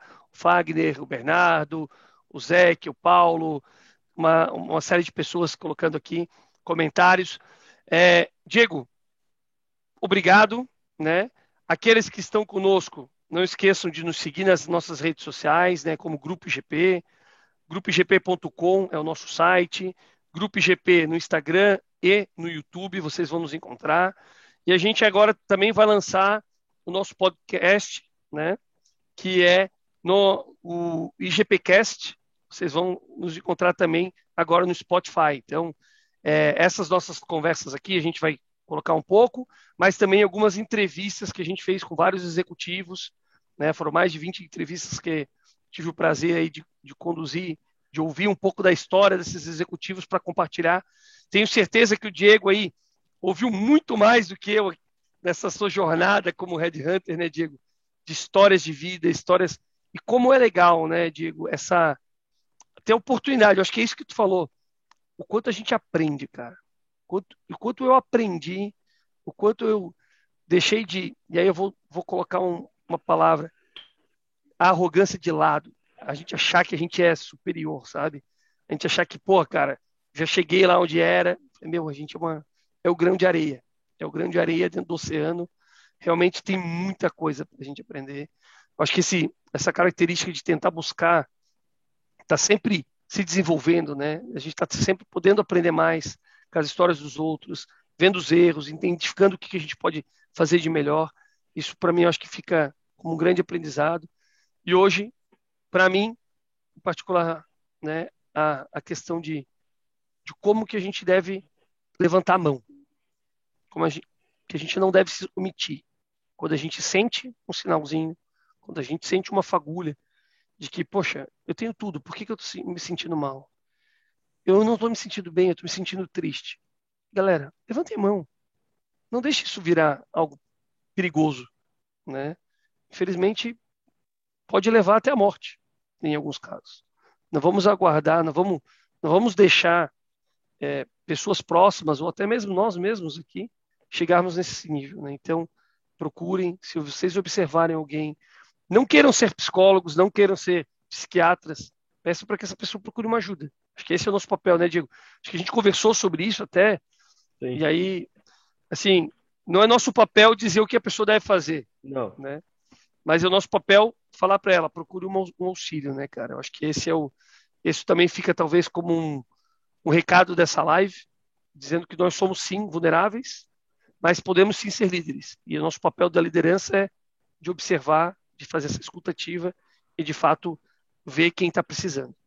Diego, passo para ti, para os recados finais. Não sei se o Rodrigo está tá conosco também, se quiser colocar as últimas palavras e a gente encerra a live.